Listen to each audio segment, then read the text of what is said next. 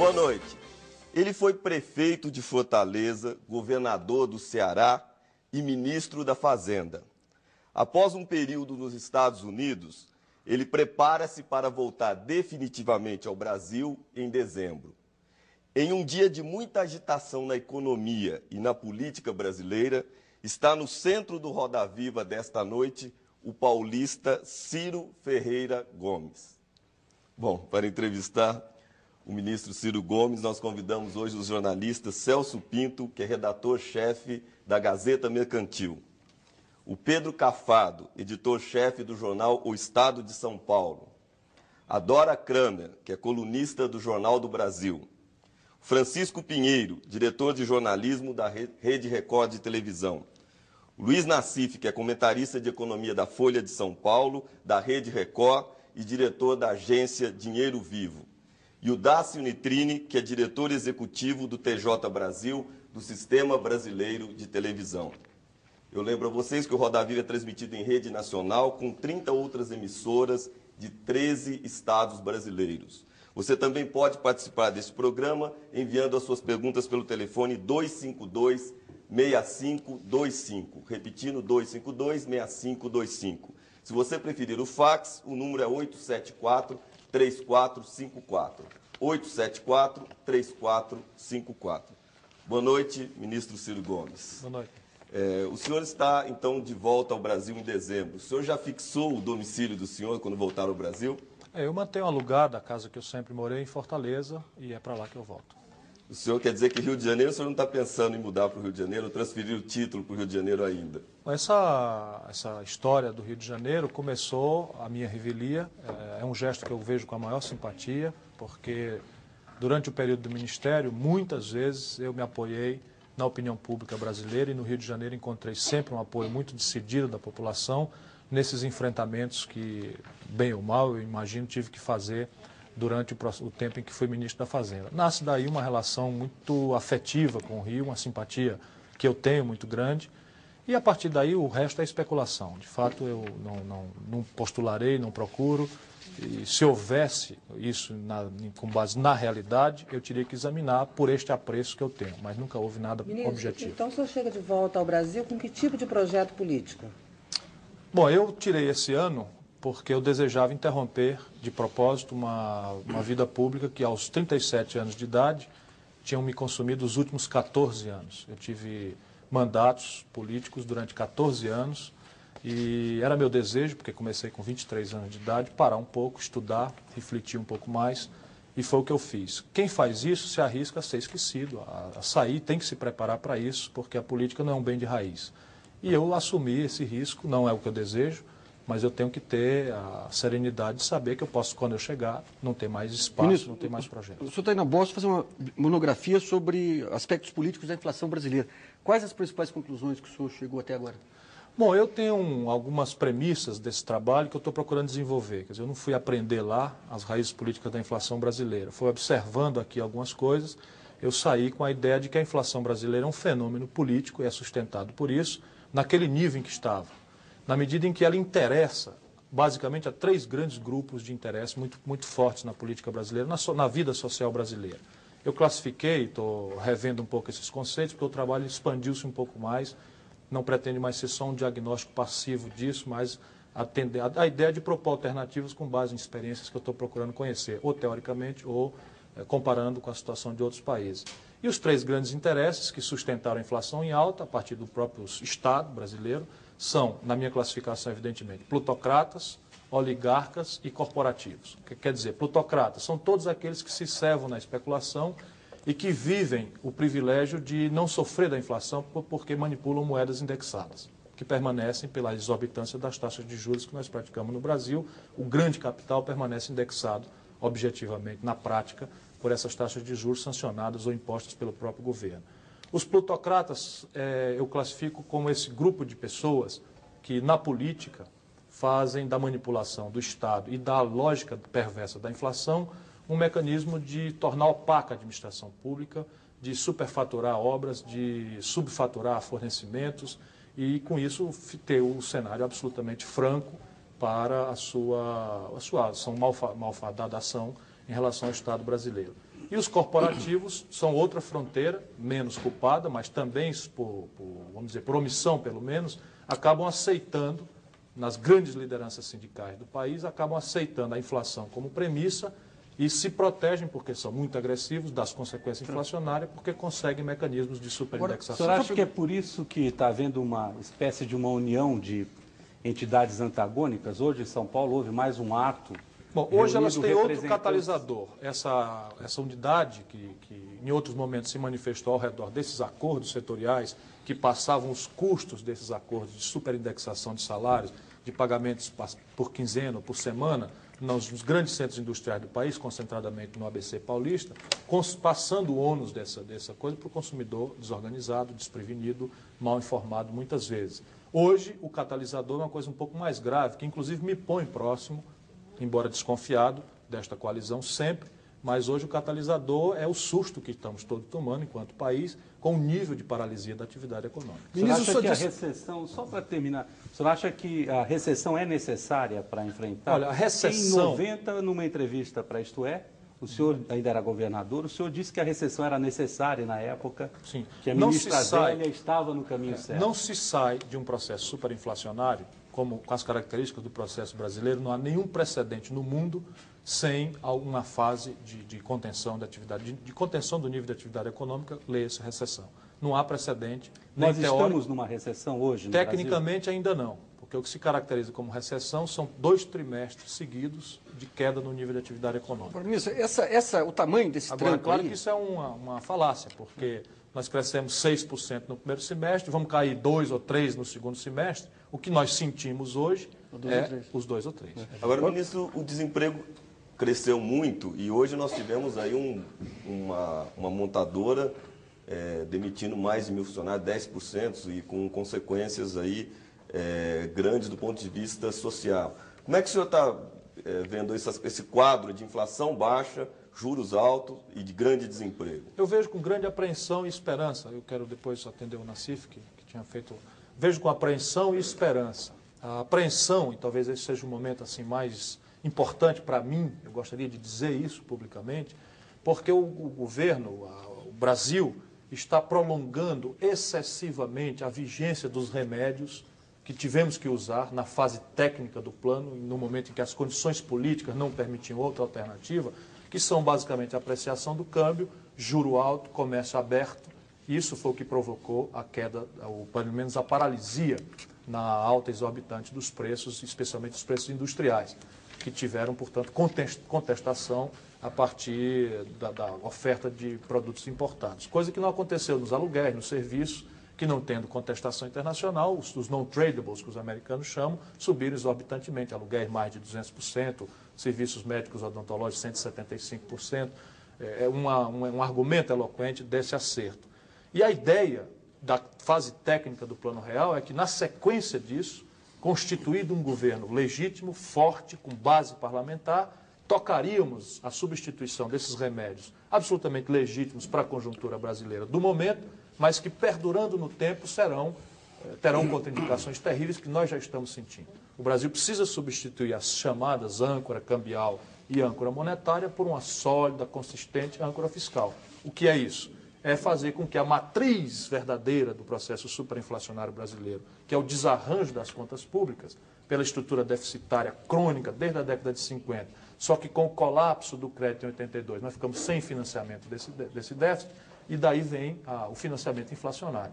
O Brasil precisa, portanto, fazer o dever de casa. E o dever de casa é duro politicamente, muito complexo politicamente, mas tem que ser feito. Ministro, Ou então nós estaremos presa dessa, desse pêndulo terrível, que é inflação baixa, estagnação econômica. Ministro, Aquecimento quer... econômico, inflação em alta. E o Brasil precisa crescer sem inflação. Agora, só antes do Nassif aqui, só pra, eu queria ouvir a sua, sua classificação. O senhor foi duro, certa vez, né, dizendo que quem cobrava ágio era ladrão e quem consumia era otário. Quem, quem pagava cobra, ágio. Quem pagava o ágio. Quem cobrava o ágio é, é ladrão. ladrão. Quem paga é otário. E quem cobra as taxas de juros que tem hoje no Brasil, o que, que é? Bom, hoje não, não, tenho nenhuma vocação para ser demagogo. Se o Brasil baratear as taxas de juro artificialmente, a inflação explode. O que é artificialmente? Artificialmente assim, por um ditado político, descuidado. Isso quer dizer que elas estão As taxas de juro hoje, eu, eu explico, as taxas de juro hoje estão nessa altura por três razões. Isso não é artificial? Não, é um, é um mecanismo residual que se tem para manter a inflação baixa enquanto não se faz a reforma estrutural. Mas não tem nada a ver com balanço comercial também? Tem três razões. São três razões substantivas. Uma é muito confessada publicamente e não é a mais importante. A mais publicamente confessada é a contenção da orgia consumista. Então, precisa conter o consumo, então faz uma restrição no crédito, quebra a demanda agregada e, com isso, você elimina e faz por esse caminho mais amargo o equilíbrio entre oferta e demanda e não há pressão por preço. Essa é a menor das razões hoje. A principal razão é arbitrar juros competitivos, sob o ponto de vista dos juros mais altos que há no mundo, para atrair capitais financeiros internacionais para fechar nossas contas externas. Agora, aí, aí Quem que eu- paga? o, que Segunda queria- razão, Quem paga? a explosão do, do endividamento imobiliário interno, que obriga o governo a ir todo dia à banca financeira privada, pagar juros exorbitantes para poder administrar a sua Mas dívida não, não tem nenhuma evidência empírica. Se ele reduzir os juros aí para 3,5%, vai haver. É 3,5% é insuportável, não muda estruturalmente isso não. Ah, ponto, mas, mas deixa eu fazer uma pergunta que bate com essa questão. É, é, a questão, o senhor mesmo coloca aí que a, razão ocu- oculta mais, mais consistente é a questão de atrair dólares para fechar Balanço de pagamento. balanço, de pagamento. Esse problema surgiu no ano passado a partir de uma política cambial, o senhor pegou o barco andando, mas a partir de um certo momento o senhor ficou um, um- um defensor ferrenho dessa política cambial, inclusive amarrou muito o governo quando entrou o novo governo, porque a ideia que se criava é que quem mexer na política cambial explode Eu amarrei o o novo país. governo. É, quem mexer na política. é, não, o que eu digo é essa fantasia de quem mexer na Não, política fantasia cambial. não, isso é verdade. Deixa eu fazer uma pergunta. Em relação à questão da política cambial, é, quem que- dentro do governo, porque a gente sabia que o Pérez Arida, que era o principal formulador do, do Plano Real, ele considerava que a política cambial ia contra a lógica do real, ao provocar, ao provocar aquela queda Isso, isso é de lenda. juros. Não é lenda, não. É Isso lenda? Bom, Não. eu sou um, um participante Tanto não das origens do Plano Real Tanto não é depois que ele fui o procurou mexer. administrador durante um período crítico. Tanto não é que quando ele assumiu a presença do Banco Central, ele procurou mexer no câmbio, provocando. Governador, o Deixa eu foi só, acusado- deixa eu Só só a isso aqui é importante. Só é a central pergunta. essa questão. Só para completar a pergunta. É, no dia 25 de setembro, é uma matéria, uma entrevista na Folha, eu só dizia o seguinte. Eu não estou cobrando do. O ministro tinha um departamento técnico, mas eu queria saber de onde que surgiram essas. Nós fizemos simulações, e se tudo que está facultado com a redução de alíquota de importação for exercitado, as importações crescem apenas 1%, 220 milhões de dólares, o que é uma linharia para um país como o Brasil não tem impacto em nenhum setor. A gente sabia que dois meses depois o déficit comercial já era de um bilhão de dólares.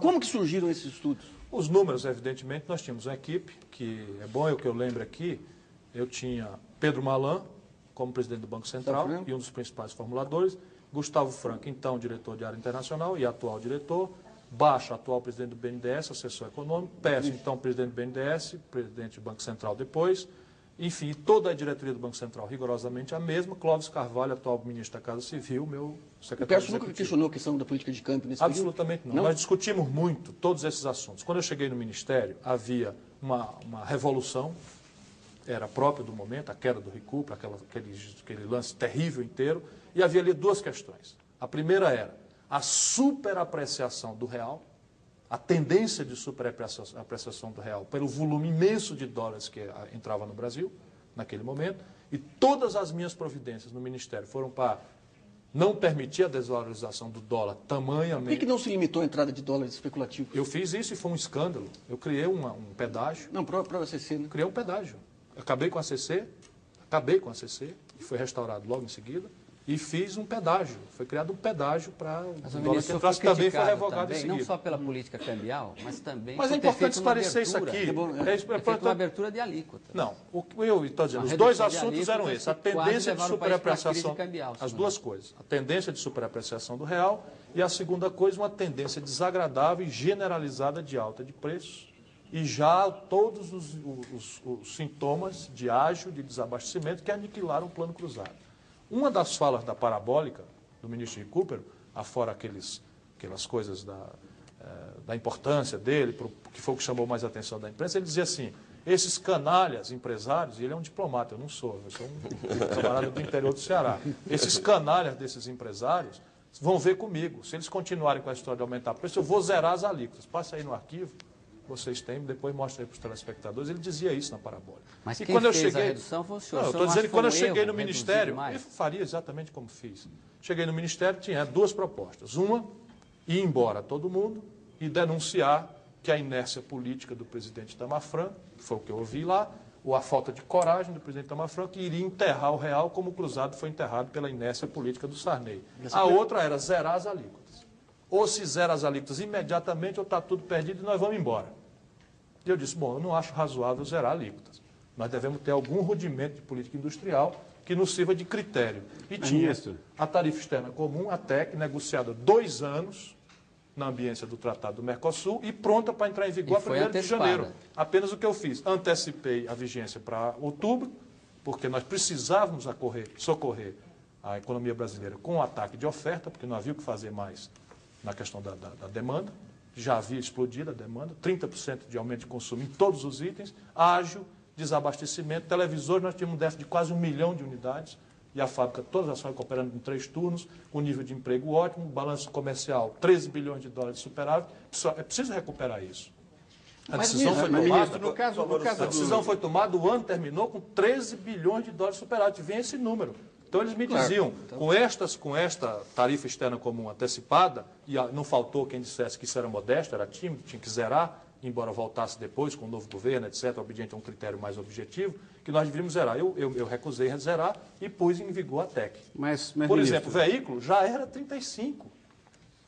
Nós reduzimos para 20, porque isso estava acordado pelo ministro Fernando Henrique Cardoso da Fazenda e chanceler, na ambiência do Tratado do Mercosul, que foi fundamentalmente Mas, por foi ele. E de hoje, caso- o curioso para mim, embora eu não me arrependa, está certíssimo que foi feito, absolutamente certo. Depois veio a crise do México, dia 22 de dezembro, quando o Ministério com, já com estava... crise do México ou sem crise do México, o déficit comercial Não a partir haveria de janeiro problema, era um mas não bilhão de haveria problema de balanço de pagamentos, nenhum. Você criaria... Como não? Mas nenhum problema de balanço de pagamentos. Ministro, você Porque- tem um déficit comercial de um bilhão de dólares por, por mês? Não, mas não deu em janeiro isso não. Como? Não.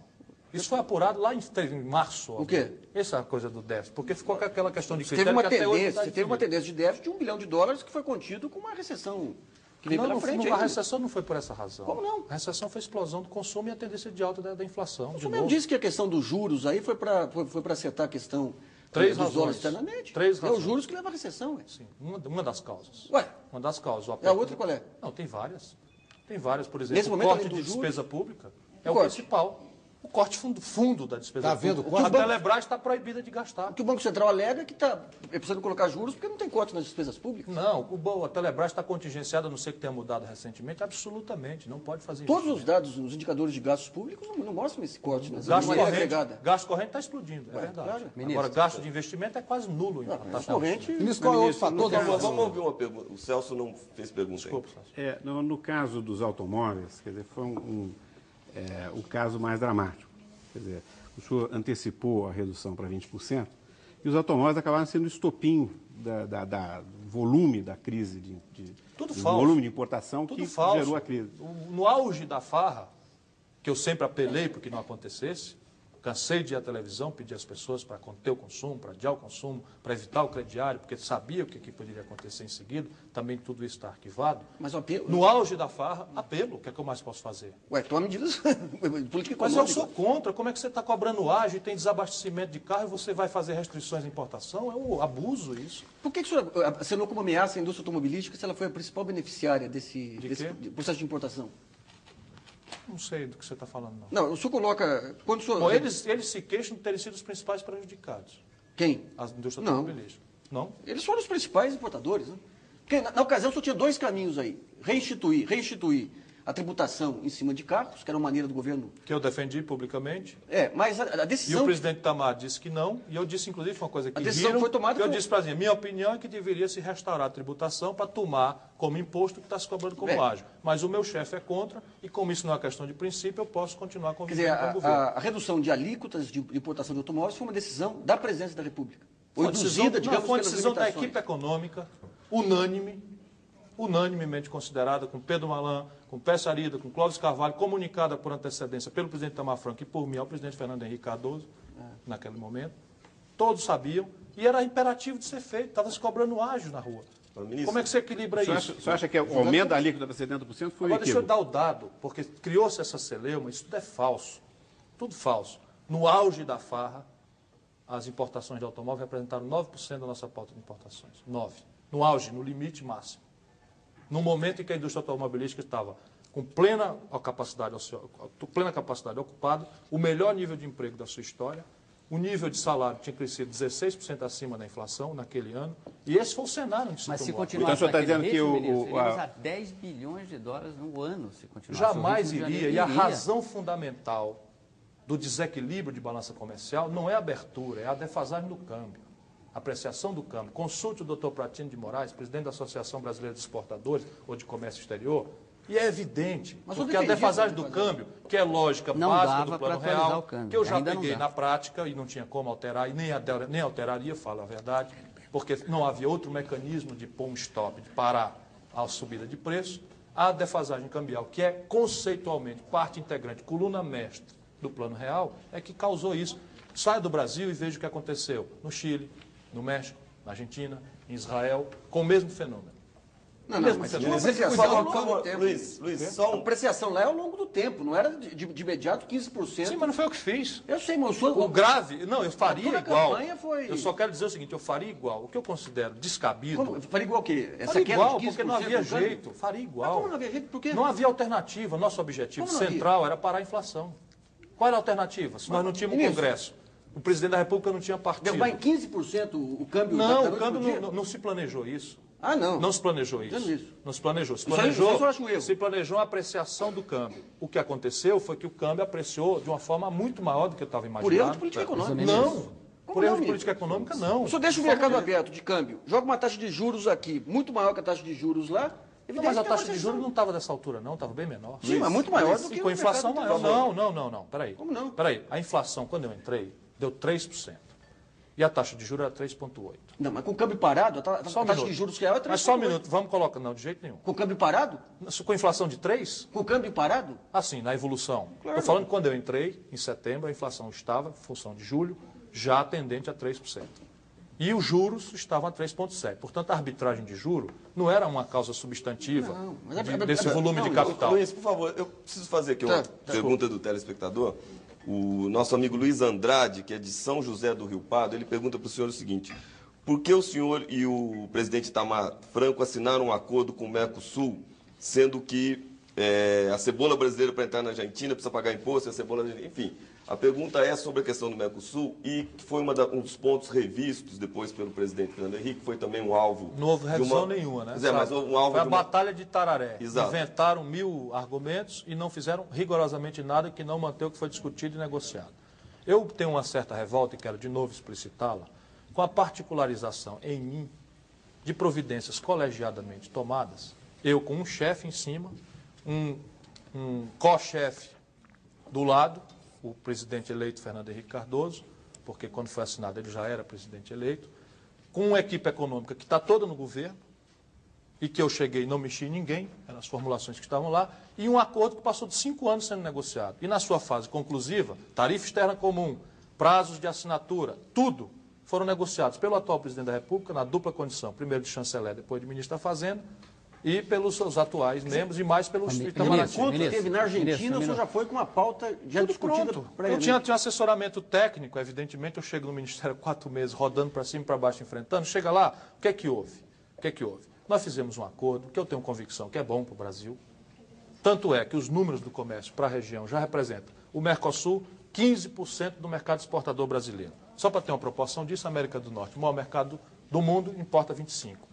A Europa inteira, 27%. O Mercosul sozinho, 15%. Nos últimos cinco anos, multiplicou por 8% o comércio regional. Claro que quem está centralmente tomando as deliberações pensa nisso no atacado, pensa no geral, e isso é muito bom para o Brasil. Agora, certamente há problemas.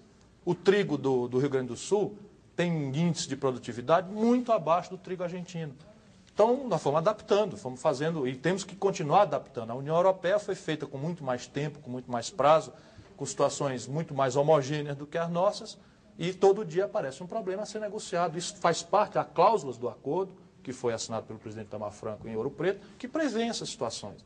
momentos de dificuldade, tem lá um conselho arbitral que pode ajuizar o problema. Cibola, eu confesso humildemente que não ajuizei o problema da Cibola. Acho que nunca houve, o risco do Brasil perder Francamente. investimentos da área Francamente. automobilística para a Francamente, Argentina. francamente, é Ministro, ridículo. por culpa o de Brasil, quem? O Brasil nunca correu risco nenhum. Mas quem, quem, quer dizer, quem levantou essa... O ministro do Planejamento, José Serra, que Ele, pertence ao seu partido, Serra. é um crítico. Pois é. O Serra é crítico do costumeiro Plano do- Real, o Serra é crítico, quer dizer, crítico hoje não é mais, Ministro, mas era crítico do Plano Real, é disso, Vamos crítico. falar de Zé Serra e voltar para a política um pouco? Não, eu Quando- estou dizendo, seria só coisa corroborando com ele. Agora, ele devia criticar o presidente Fernando Henrique, não a mim. Só uma questão aqui, quando o, o ministro Serra, quando o senador Serra foi indicado como ministro, o senhor disse que ele criaria tensões na equipe econômica, porque representava interesses setoriais. Posso acrescentar mais algumas coisas que o Serra, que, que o senhor disse sobre o Serra? Ele é desagregador, eu anotei aqui, defende interesses de empresários de São Paulo, não apoiou e sabotou o Plano Real,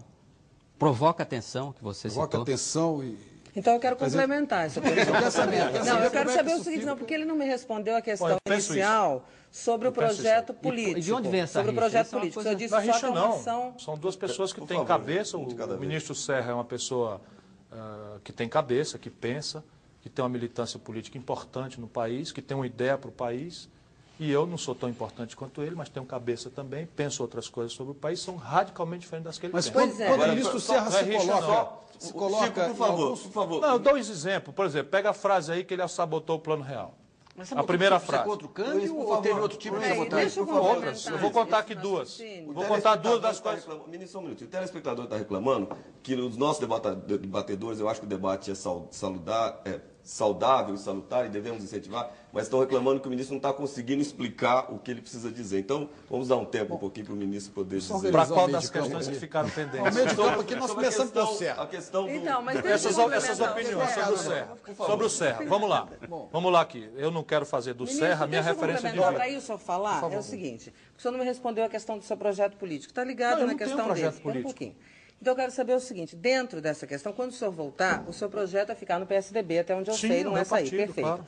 Só que o senhor está em guerra aberta com Não estou em guerra aberta, não. Eu apenas Como tenho é desavenças, desavenças vai ter, conceituais pois é, com ele. espaço para o senhor para fazer política dentro do PSDB com essa, com essa divergência, vamos chamar assim, para sermos delicados, com o ministro Zé Serra? Ministro, então vamos lá. Serra, depois Serra se há tema. espaço para o senhor Sim. do PSDB, todo mundo quietinho ouvindo a Então, o que é que resposta. eu penso? Dizer, eu disse, por exemplo, que o ministro Serra, atual ministro Serra, sabotou o Plano Real.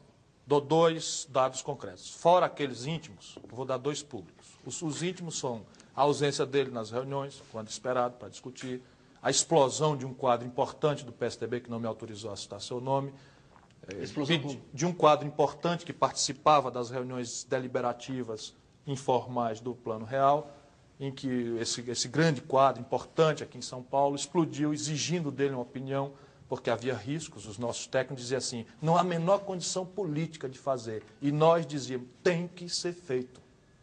Tem que ser feito. O Brasil exige que seja feito e será feito. E os técnicos naquela discussão, todos nós vamos juntos, vamos fazer e correr o risco. E ele calado. Aí uma grande figura do PSDB paulista, pessoa da minha estima e da estima dele, certamente, explodiu na reunião na casa do Fernando Henrique. Essa é íntima, não dá para comprovar. Mas comprovo duas que não são íntimas. Por exemplo, Pedro Malan, negociador da dívida externa em Washington. Fernando Henrique, ministro, sai para compor a dívida externa. Fechar dois anos de negociações penosas. O governo americano emitindo uns títulos, uns bônus para lastrear nossa negociação e com o Fundo Monetário, etc., exigindo uma posição política do Brasil sobre a revisão constitucional. O PSDB andando e tal, o Fernando Henrique sai daqui e dá uma declaração. O PSDB vai apoiar a revisão constitucional, a revisão constitucional é questão de honra, acontecerá, para criar o ambiente para fazer negociação. Vira as costas, o líder do PSDB na Câmara, deputado Zé Serra, dá uma declaração absolutamente solitária de que o PSDB é contra a revisão. Aí o então ministro Fernando Henrique liga para o governador Tasso Gereissati, atual governador do Ceará, que liga para mim, pede para nos encontrarmos urgente no Rio de Janeiro, eu saindo do Ceará e ele dos Estados Unidos, e vamos a Brasília, na casa do deputado Zé Serra, tivemos uma conversa muito áspera que ele não tinha direito de tirar o tapete dos pés de Fernando Henrique numa hora como aquela.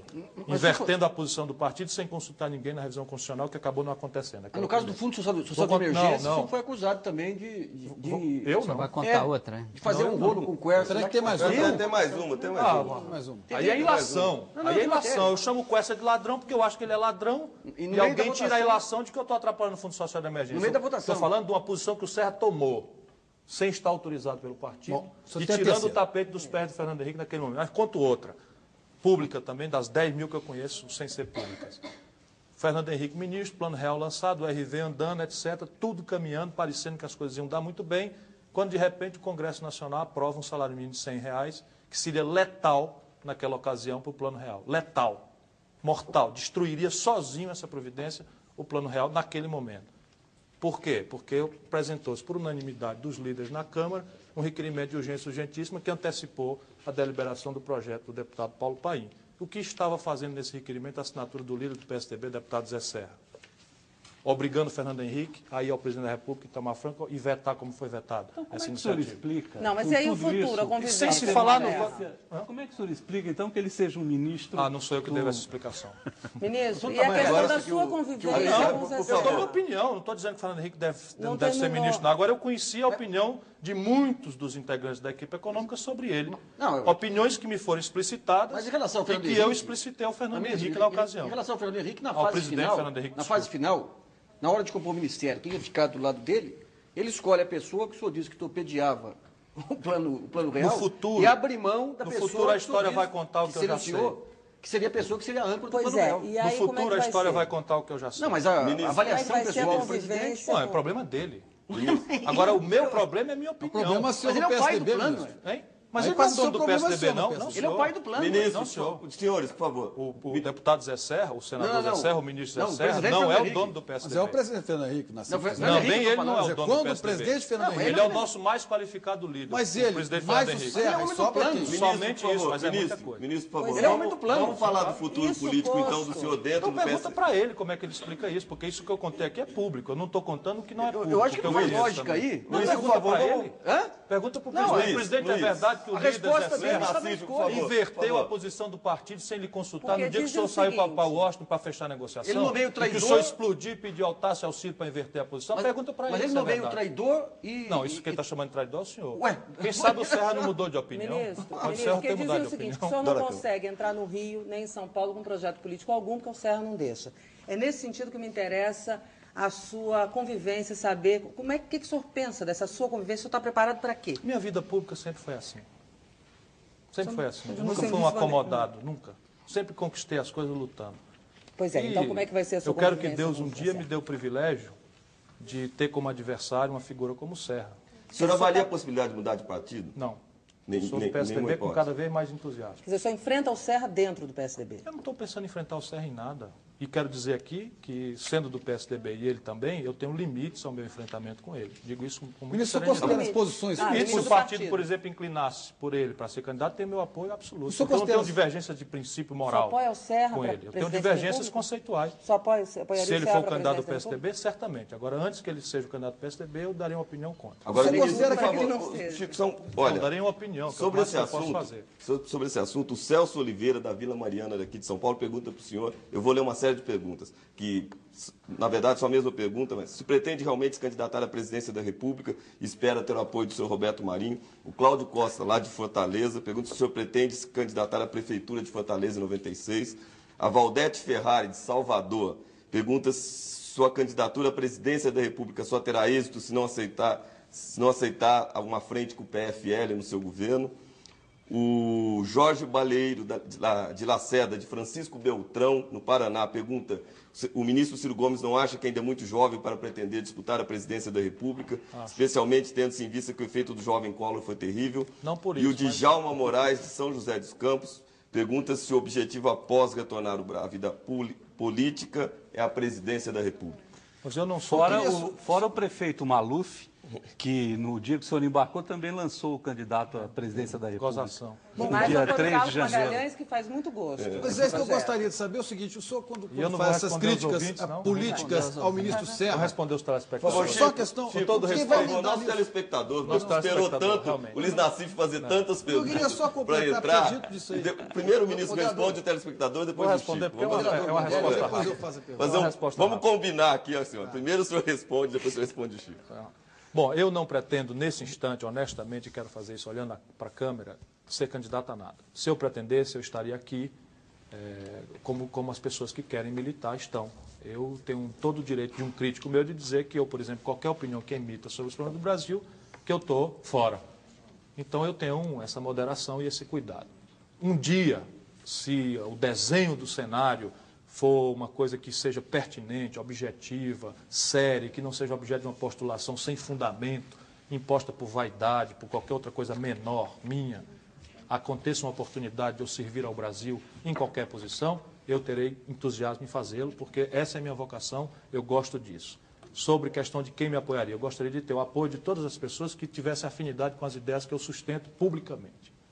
Aquelas outras que não, não devem me apoiar, porque serão por mim antagonizadas ou seriam por mim antagonizadas no caso de êxito. Ministro, O senhor Chico, continua, Chico. o Não, senhor é. continua, o senhor fez críticas ao senador Serra. Parece que o modelo Porque político... vocês pediram, eu vim aqui Mas o estilo da político mamãe não dele... falar mal do Serra. Vamos dizer assim, o estilo, o estilo político Mamãe pediu, dele... meu filho, larga esse negócio não é de muito... Serra. O, o- o ministro Serra é, não faz bem o seu estilo político, não, é. Não, não faz mesmo. E Antônio Carlos Magalhães continua fazendo? O senhor acha que Antônio Carlos Eu Magalhães... admiro, é um- admiro e não escondo de ninguém alguns atributos da personalidade do senador Antônio Carlos Você Magalhães. acha que ele é a saber, modelo é um político grande país, administrador, a saber, é um grande administrador no universo em que os políticos são incompetentes, como regra, maus administradores, inapetentes para o exercício dos negócios de Estado. Ele é, antes de qualquer coisa, um bom administrador. Significa avanço? Admiro outro. É um avanço. Significa Avanço? outra. É, eu acho. Bom administrador no Brasil, olha, devemos catá-los com muito cuidado. Eu estou pedindo que o senhor contextualize o, todo, né? Não, Não, só não, eu estou contextualizando. do Pelourinho. Qualquer lugar. Administrador. Ele foi governador da Bahia por três vezes, saiu com o apoio da população, aplaudido, fez um bom governo na Bahia. Eu conheço isso. Segundo, ele tem um atributo que eu admiro enormemente. Esse é de natureza pessoal. Ele é franco, é leal, expõe-se até o limite do abuso para defender Ético o... também, ministro? Qual é a ética de que estamos falando? Se isso for franco, leal e, e- e transparente, ele é.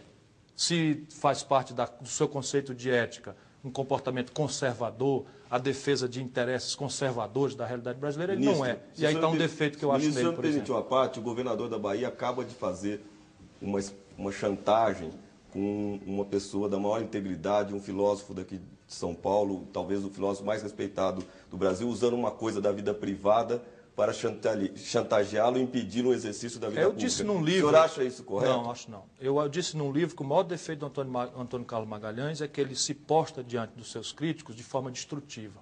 E as pessoas então se postam diante dele de forma quase a se defender da vida, da morte.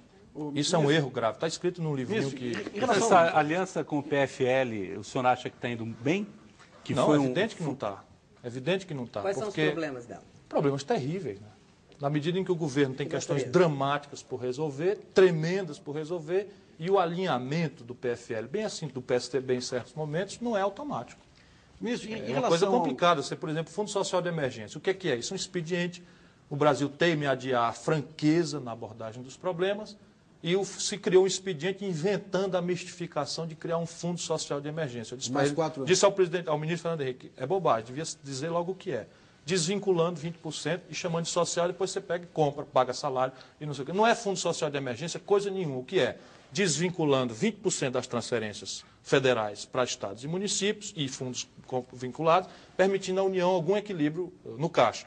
Isso acaba esse ano, está lá atrás, está no arquivo de vocês aí, eu dizendo que a maior tragédia para esse ano seria o fim desse Fundo Social de Emergência. E agora, em vez de resolver logo, propor um, um novo patamar na distribuição e, e a luta política é igual. Em vez de fazer uma luta política para o não, vai valer por um ano, depois vai nova negociação por um ano, propor um novo patamar na relação das transferências públicas entre União, Estados e municípios. Por quê? Porque a União está falida. Mas, ministro, o senhor, o senhor é, re- pouco antes, senhor defendeu, ou pelo menos justificou a política de altos juros que é feita pelo presidente do Banco Central, Gustavo Loyola, e apoiada pelo Pedro Malan, que é conhecido por alguns do seu partido como o ministro do PFL. uma forma jocosa. Isso é maldade. E o senhor falou que falta uma política Pedro fiscal. Que à é- política. O senhor falou que falta uma política fiscal que é de responsabilidade básica e essencial do ministro Serra, que é do seu partido, não, não. duvida. Essa aí é uma responsabilidade indeclinável do presidente. Agora, Mais grave um pouco. Mas o senhor, o senhor eh, ao se alinhar mais com, com o, enfim, ao defender certas ideias que são mais próximas ao ministro Malan Não, não, não, não. e ao ministro... Você está me pondo no lugar onde eu não estou. Eu estou denunciando aí num trabalho que eu fiz junto com o professor Mangabeira, que pretendo publicar, que o Brasil não pode mais ficar presa da falsa disjuntiva entre resíduos da economia política da década de 50 ou modelagem neoliberal. Essas duas coisas são dois grandes desastres para o Brasil. Nós temos que ter uma alternativa. Senhor acha que o ministro Malan entra em algum desses figurinos? aí? Eu acho que o Pedro tem uma tendência neoliberal muito acentuada. Você está escrevendo O que um não é palavrão para mim, não. Está pronto. está escrevendo um livro? Junto com o professor Mangabeira Unga, está pronto já. Sobre? Eu trouxe os originais. O O ministro título provisório é O próximo passo, uma alternativa prática ao neoliberalismo. A, a esse Quer dizer que o senhor propósito, coloca uma, uma, o senhor propõe uma, uma, A discussão. uma É evidente que saída. não tem uma veleidade de achar que tem Mas uma o senhor acha que o governo é mais neoliberal do que social-democrata? Quem? O senhor acha que o governo daí é mais, mais neoliberal do que Não, social-democrata? eu acho que o governo daí não tem uma marca, não tem um projeto Então seria hora, como dizia o Deixa eu deputado terminar, que é Eduardo importante. Mascarenhas, botar Deixa eu o só terminar um pouco. É, Deixa eu terminar um pouco isso aqui que é importante. Não é palavrão, eu sou solidário, sou aliado, pretendo me manter como sempre fui, uma pessoa capaz de elogiar o que acho que é correto e de dizer muito fraternalmente aquilo que eu acho errado de forma transparente e leal. O governo atual está presa de um problema. A agenda de partida é muito igual à agenda liberal, não é nem neo, liberal, pronto. Por quê? Saneamento do Estado, reequilíbrio fiscal, eh, privatização, saneamento patrimonial, reforma da Previdência, todas essas reformas que têm que ser feitas têm um forte componente característico do liberalismo.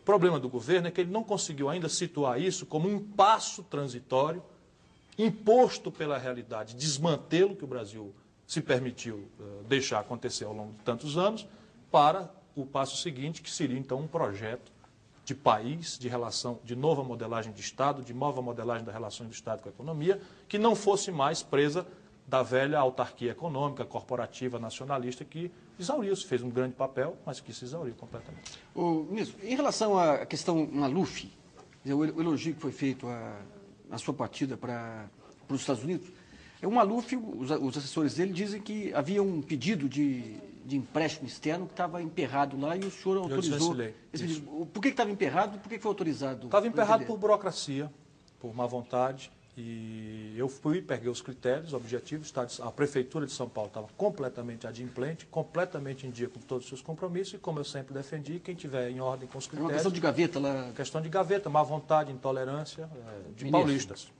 O senhor apoia a reeleição? Hã? De Paulista? Você acha que tem uma república de Não, São quem é- Paulo? Não, o que eu acho é o seguinte, queria também a oportunidade para dizer isso. Porque teve a É, República a de revista Veja dessa semana Hum. me bota lá honrosamente, para minha convicção, na companhia da Turma do Pão de Queijo, como é? Do- da República, República de do Juiz de Fora, não é Turma do Pão de Queijo não. quer dizer, República de Juiz de Fora. Eu, um cearense modesto, que nasci em Pindamonhangaba, que trabalhei a vida toda no Ceará e que estou sendo especulado no Rio de Janeiro, pronto, estou agora... Em Minas Gerais também. Na República de, na República de Minas. Se for isso significar a companhia do presidente Tamar Franco, que é um grande brasileiro, irreparável, querem fazer dele um capial, um- um- um matuto, um incompetente, e com isso ele foi o único presidente da história contemporânea brasileira que estabilizou moeda, que elegeu o sucessor e que, que saiu nos braços do povo. Enfim, esse é o capial que deu um traço de olé na- na- nessa elite eh, fraca que o Brasil tem. Fraca sob vários conceitos, inclusive sob o conceito moral frações hegemônicas. Mas eu É. quero dizer o seguinte: a imprensa daqui, ou frações dela, quando o Sarney era presidente, criou a República do Maranhão. Eu compreendo as razões. Quando o Collor foi presidente, criaram a República de Alagoas. Quando o Itamar foi presidente, criaram a República de Juiz de Fora. E hoje nós temos Fernando Henrique Paulista, Cláudio Carvalho, amigo íntimo, ministro. Sérgio Mota, amigo íntimo, ministro. Sérgio, eh, Serra, Zé Serra, amigo íntimo, ministro. E assim, assim, assim. E não cria a República de Pindamonhangaba, que devia ser criada para ficar igual. Ministro, por favor, Luiz, eu vou me empenhar aqui para segurar um pouquinho na CIF e fazer as perguntas dos telespectadores. Mas, ministro, Ô, é... Quero reclamar que você está me inibindo, Matheus. Não, longe de mim. Você que insistiu para mim vir aqui, fica me inibindo. Longe de mim. É, O Carlos Alberto, da Bela Vista, aqui em São Paulo, pergunta é, se o aumento dos combustíveis anunciados para quarta-feira não irá prejudicar futuramente o combate à inflação. Não necessariamente, porque uma economia sem inflação não, é, não significa necessariamente uma economia que não tenha que reajustar um ou outro preço dependendo de uma ou outra situação. E nenhum brasileiro deve gostar da ideia demagógica de que os preços públicos fiquem congelados indefinidamente. Porque isso é como se diz no interior do Ceará, cuspir para cima. Quando você cospe para cima, o cuspe cai na sua testa. Então, é um ditado popular que explica bem. Então, nós temos que ser sérios. Se a gasolina está precisando reajustar porque os custos aumentaram, é preciso que se reajuste. O que é preciso evitar é que haja, por isso, um sinal, e não precisa ninguém entender isso, de que a inflação saiu do controle e que porque a gasolina aumentou 10, tudo vai aumentar 10. Hoje não há mais necessidade disso, embora eu tenha certeza que vai haver essa tendência. E é preciso que o consumidor não aceite isso, porque hoje, Ministro. com a inflação baixa de 0,5% em setembro, que é a tendência, não há a menor possibilidade de que 10% de aumento de preço da gasolina repercuta na inflação. Nós já falamos muito sobre São Paulo, mas queria colocar mais uma questão sobre São Paulo. É o caso Banespa. O senhor já disse eh, em outras entrevistas que é contrário aos bancos estaduais, estatais, aos bancos estatais, nos estados. Como é que o senhor vê o caso Banespa? Qual a posição do governador Covas? E como é que o senhor vê também o governador Covas? Qual a opinião que o senhor tem sobre isso? O senhor não falou do Covas. Eu ainda. falo E o falo caso bem. econômico também, ministro, só para juntar os dois bancos. Eu falo e falo bem. O governador Mário Covas é um dos brasileiros mais respeitáveis que há. O povo de São Paulo tem o privilégio hoje de ter à, à frente da sua administração um dos políticos mais íntegros, mais sérios, mais dispostos a fazer o que é certo. É, embora essa coisa de compreender o que é certo seja sempre objeto de uma grande discussão, mas ele tem sempre a melhor intenção de fazer o que é certo. Nem sempre concordamos, muitas vezes temos desavenças, mas eu não diria dele de maneira nenhuma que ele não é uma pessoa que queira fazer o que, o que é certo. Mas ele é contra a privatização do Banespa. Olha, eu- ele é contra a privatização do Banespa e acho que esse é um erro. E eu acho que é um erro até tático, porque ninguém quer comprar o Banespa. Não quero prejudicar o Banespa com essa opinião, que é uma opinião pessoal minha, mas o Banespa, com o passivo estrangulado que tem, é imprivatizável. Ninguém vai comprar esse passivo. Só tem um jeito para o Banespa para ele sobreviver. É uma radical revisão patrimonial do Estado de São Paulo. E eu quero dizer isso aqui porque eu critiquei quando isso estava acontecendo.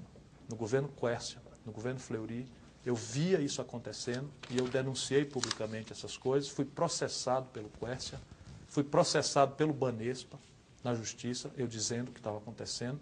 E se tentou passar para a opinião pública de São Paulo que eu teria uma animosidade contra o povo e o Estado de São Paulo, a pretexto de não responder o que eu estava dizendo. Ministro. Estavam fazendo a maior crime que se poderia cometer contra o povo de São Paulo. A situação de São Paulo hoje é a seguinte: arrecadação 1 bilhão e 200 milhões de reais com Covas, porque estava bem mais baixo do que isso.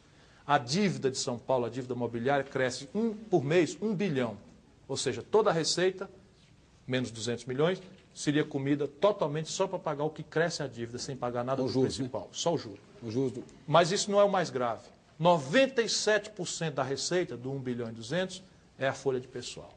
O que se fez com o Estado de São Paulo e, portanto, ao Brasil, porque o Brasil precisa de São Paulo, o Brasil precisa que São Paulo esteja equilibrado, o Brasil precisa que São Paulo esteja liderando, como sempre liderou o processo de desenvolvimento do país. Hoje, São Paulo é um buraco negro, não só para os paulistas, mas para o Brasil Ministro, inteiro. só, só uma pergunta aqui. Então, É, o que é que faz com o Banespa? Só tem um jeito. Vende o patrimônio. Aliás, é a proposta do sanear governador. o, o patrimônio, mas uh, tem que Entrega ser de forma do objetiva. Você não pode pegar uma usina, uma usina hidrelétrica que pertence à União, está dada em concessão ao governo de São Paulo, essa concessão termina em 97, você renovar e dizer que isso é um ativo para trocar para o passivo do Não, governo. E o econômico, você acha que o governo agiu? Tá. Agiu certo, agiu certo. Aliás, agiu certo atrasado. Não Então- culpa do presidente, culpa do Banco Central. É por isso que que eu- não é fluxo e cheiro. É por isso que eu queria entrar nesse ponto aqui. Quando o Banco Central começa a adotar a política de compulsório o ano passado para reduzir demanda e tudo, automaticamente com aquela política de juros de compulsório, o Banespa e o econômico, desde o ano passado, eles já estavam numa situação que Delicada. exigiria uma intervenção do Banco Central. Eu decretei a intervenção do Banespa. Não, no, no último dia do ano. No último dia foi quando foi possível. Ah, isso Porque não o Banco Central era um desacatou quadro- o que eu mandei fazer. Era um quadro que já O estava... Banco Central não fez quando eu mandei. Primeira Quando é- quando é- semana quando é do que foi governo. feito? Primeira semana quando eu entrei. E como é que o senhor Mas que o que o senhor, era, o senhor era, o fazer? dono- era o chefe do Banco Central? Não, o chefe em termo, né? Como não? Porque institucionalmente o Banco Central é autônomo para fazer a política O que, monetária. que, Só que não o senhor mandou mandar- o Banco Central fazer na primeira Fazer semana? intervenção. E só não Que denunciou? termos? Mandou em que- Exatamente nos termos em que... Fazer intervenção. Mandou O senhor não denunciou isso que o Banco? Central não cumpria? Como é que eu denuncio se eu sou ministro? E nem é o caso. O Banco Central recebeu a determinação minha, por, acatada pelo presidente Tamar Franco, comunicada ao presidente Fernando Henrique, para fazer Intervenção. a intervenção. Para fazer o saneamento. Central- Não, aí a partir daí começou a se preparar para fazer. É o o que me comove não é que eles ne- negaram fazer. É o Pedro o que me comove é que demoraram demais para fazer. Ô, Ministro, como lembra Mas fizeram. o Celso, era o Pedro Malan. Exatamente, o Pedro E Malan por que, o que ele E por não que ele- cumpriu? Disse sempre para mim que estava preparando e que o Banco Banespa era uma crise muito séria, porque era sistêmico, era o terceiro banco do país. O primeiro socorro que foi feito, depois trouxemos de volta os bancos privados para fazer, pusemos o Banco do Brasil contra a minha opinião também, como anteparo do risco, e em seguida fomos preparando a intervenção. Eu acho que estava demorou empurrando a demais. Mas é que O senhor pensou em liquidar o Banespa, não? Hã? O senhor chegou a pensar em liquidar liquidar o não é o caso. Não era o caso. Ministro, falando em privatização, sempre vem críticas do PFL dizendo que o ritmo das privatizações está muito lento. Tá mesmo. O, qual é a sua opinião sobre isso? E Como é que o Eu senhor acho vê que a privatização fazer- da Vale, que é o grande, a grande vedete, Eu quero dizer o disso? seguinte, que eu não sou neoliberal. Eu acho que não tem nenhum sentido defender num país como o Brasil Estado mínimo. Eu acho que dizer que o Brasil, como Estado, não tem a ver com a economia é um crime. Eu acho que tem sim. 60 milhões de pobres, 32 milhões de miseráveis só serão um dia al- alguma coisa digna na vida se houver um Estado capaz, dotado de poupança própria, capaz de emular a atividade econômica e de ser empresário quando for necessário, estrategicamente. Então, dito isso, que é a minha convicção, eu quero dizer que o momento brasileiro hoje, explosão da dívida, nós estamos chegando a 90 bilhões de reais de dívida. Vamos pagar 23 bilhões de reais só de juro da dívida mobiliária. Isso equivale a três meses de receita. Mais dois meses de receita que nós vamos pagar, iríamos em tese, mas temos que pagar eh, de, de, de serviço da dívida externa, são cinco meses de serviço financeiro que o Brasil vai pagar a partir de uma matriz fiscal que não se aguenta nas pernas nem para pagar suas despesas correntes. É um desastre, um desmantelo. não não há nada, eu vou Congresso- terminar a resposta. Não há nada que justifique essa situação. O Brasil precisa sanear a sua situação patrimonial e só há um meio, é desmobilizar o patrimônio imobilizado e limpar esse passivo estrangulado na conta do limite que for possível, até que o Brasil possa se Quer dizer que o senhor acha que a, política de juros hoje é por, é por causa da questão fiscal? Uma política que inviabiliza Evidente. qualquer ajuste patrimonial u- mais adiante. Evidente. Em Tá última instância, sim. Por quê? Porque sim. O Porque acabou se o de país colocar que era para trair dólares. Se é para trair, trair dólares, não tem relação com a Só um parte minutinho, eu fiscal. falei em você três, os três A três principal, causas. o senhor falou que era o Não, dólar. Falei três causas e vou repeti-las. A primeira, conjunturalmente, é arbitrar juros para fechar as contas externas. A segunda, Isso. o serviço da dívida mobiliária, que é onde está a questão fiscal impactando dramaticamente. Na medida que você tem um Mas qual é a déficit. questão fiscal? O ministro, Você tem um déficit, como é que você, se você não quer emitir dinheiro, você faz como? Emite título. Não, a Agora, a taxa de juros não é para rolar dívida. É, claro que Não. é. Ué, Ministro, você por muito menos. isso. Francamente, e é para conter consumo, as três coisas. Cansei de dizer, vou repetir. É Mas o arbitrar, que, que a parte arbit- fiscal tem a ver com. com... A parte fiscal é a matriz de todo o problema. Inclusive, em última análise, das nossas dificuldades se tirar toda a no de reserva- pagamentos. Inclusive. Por quê? Em última análise. Mas por Porque toda a perversão brasileira vem disso. Se o país não tivesse déficit, tivesse uma poupança própria... O câmbio seria melhor? Desonaria... Claro. Por quê? É evidente. Porque se desonaria a poupança, desoneraria a poupança privada brasileira de financiamento do setor público, ela estaria inundando a atividade produtiva Mas de financiamento que dispensaria o financiamento externo. questão fiscal, É óbvio isso. Mas isso é de como? uma Fechamento de câmbio não tem nada a ver com financiamento interno. Claro que tem. Poupança interna com poupança externa? com Claro externo? que tem. Ué, pega dólar, pega real aqui, vai, vai comprar alguma coisa em Boston para ver se consegue. Não, mas não é com real. Ué, rapaz. como é que você está misturando Aqui no Brasil só circula real. Quando entra Claro. dólar para financiar a economia brasileira, ou financiar o governo, ou financiar a balança de pagamento, fiscal, isso se converte em real. Se se converte em real num volume monstruoso, não explode a base monetária, por quê? Porque o governo emite imediatamente a mesma quantidade em títulos Mas o que que tem a parte fiscal agora, ministro, sobre a... pa- Bom, se você quiser, a gente senta ali e eu lhe por explico. favor, porque por favor, por favor. Eu explico para você, acabei de de explicar de novo. Por Se favor, você quer ministro, ouvir, Ministro, por favor. você quer ouvir? Não tem lógica o que Se você está você falando. quiser ouvir, eu explico de novo. Então explica e me dá tempo para rebater. Luiz, Então por favor, Luiz, por favor. Eu posso É, explicar. a outra, nós temos outras questões, eu acho que em parte o senhor respondeu, é, e o Dacido tem outras coisas que ele pode colocar durante o programa, é só para a gente poder dar um pouquinho mais de dinamismo na nossa conversa. A respeito dessa questão, é, o senhor não acha que, o, senhor disse que existe um ditado no Nordeste que diz cuspindo para cima, né? o governo não estaria puxando o próprio tapete porque ele pega as reservas brasileiras e internacionais e aplica 6% ao ano lá fora. E como estava lembrando o deputado Delfim Neto, esse próprio eh, banco estrangeiro que tem o dinheiro aplicado pode trazer esse dinheiro brasileiro aqui E e, aplicar 26. por 6% ao mês. Quer dizer, não é uma política perversa essa? Claro que é. E aí eu vou explicar de novo respondendo a sua pergunta. Por que, que o governo brasileiro então faz esse jogo? Porque é burro? Não é burro. Faz por quê? Porque não tem alternativa. Na proporção em que a matriz fiscal é deficitária e temos uma crise no balanço de pagamentos também, o Brasil precisa desesperadamente atrair capitais externos, para isso arbitra juros, porque as contas externas se fecham realmente com dólar, mas o dólar, quando entra no Brasil, o que, é que acontece com ele? Converte-se em real. Se isso acontecesse nessa proporção, o mercado de, de, reais estaria inundado, 45 bilhões de dólares que entraram agora, que são nossas reservas, estaria inundado de dinheiro, de real. Por que, que não está? Porque no braço seguinte o governo emite os títulos e retira esses reais do mercado. Para colocar os títulos, você precisa arbitrar juros. A propósito, a propósito da questão não é não, fiscal... Não. Ah, então... Ministro, por Eu favor. queria, eu queria Então telefona para o Malan e pede Tá para ele bom, mudar mas é, é o problema que nós temos mais convidados e tem a participação do espectador. Eu peço desculpas a você, Nassif. Eu que convidei você para vir aqui insistir, porque eu acho que a sua presença enriquece o programa. Mas eu tenho que pensar no todo do programa. Então tá, então deixa eu fazer minha bom? última intervenção Então, Não, você. não precisa ser a última. Ele Não faz um sofisma Não aqui, precisa- fica não um sofisma última. em aberto. Então tá bom, você pode dizer, mas não precisa ser a última. Eu só te peço para você também aberto. pensar que nós temos outras pessoas interessadas em fazer perguntas. Agora eu faço questão que ele diga qual é o sofisma, Claro, porque não. eu não fiz sofisma nenhum. Agora você rebate, diga. Eu acho, Matias, eu realmente desmonta esse tipo de coisa. Está sendo dito um sofismo. Eu pergunto o seguinte, se tivesse uma situação fiscal equilibrada, não precisaria entrar dólar no Brasil? Claro que precisava, por outras razões. Ué, então qual é a relação entre uma situação fiscal equilibrada e o desequilíbrio do balanço Vou de pagamento? explicar de novo. Se o Brasil tem uma crise de financiamento, ele precisa emitir títulos. Tá certo? Não, não é como crise de financiamento. A gente está falando em entrada de dólar para fechar balanço Não, de pagamento. rapaz, mas isso tudo é junto. Tudo Ah, é não é junto. junto? Claro que é junto. Claro que é junto. Se você coisa- pega uma poupança interna, com essa poupança interna você consegue... Não, mas qual é o cenário? Qual é o cenário que a questão fiscal está introduzida? Qual é? Se você não tem nenhum problema de, de- de problema de, de cambial nenhum, se você tem um puta superávit no balanço de pagamentos, Hum. você não vai precisar emitir nenhum dólar ou nenhum real em, em título para enxugar o câmbio que converteu. Não vai precisar, concorda? Mas é questão do balanço de pagamento, não é questão fiscal. Pô. Não, mas uma coisa se comunica com a outra, porque a taxa de juros é para os dois. Dora, por favor. tem Ou você tem uma taxa de juros diferente para lançar um título para financiar o tesouro e outro para fazer Ministro. o, Ministro. dólar. Para entrar em dólar, não é, Isso é não é, estupidez, não é para que... Ah, tirar um pouco de- desse enfoque um, para um enfoque mais político. Ah, o senhor acha que o, o Congresso acaba fazendo um, um jogo de duas caras? Ele faz o discurso de apoio às reformas e na hora de votar ele acaba não votando, não trabalhando pelas Parte do reformas, porque Congresso, atinge ah, Parte do os Congresso, interesses. Parte é, do eu- Congresso. parte do Congresso, obviamente não são Parte todos. do Congresso, com certeza. Então, como é que se soluciona isso?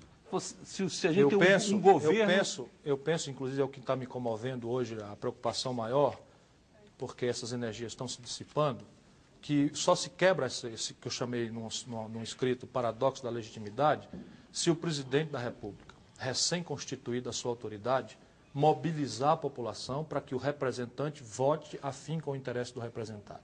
Se isso não acontece, há um paradoxo da legitimidade. Os representantes tendem a votar com os grupos de pressão, com os grupos de interesse e contra o interesse público, por uma razão bem objetiva que a gente conhece.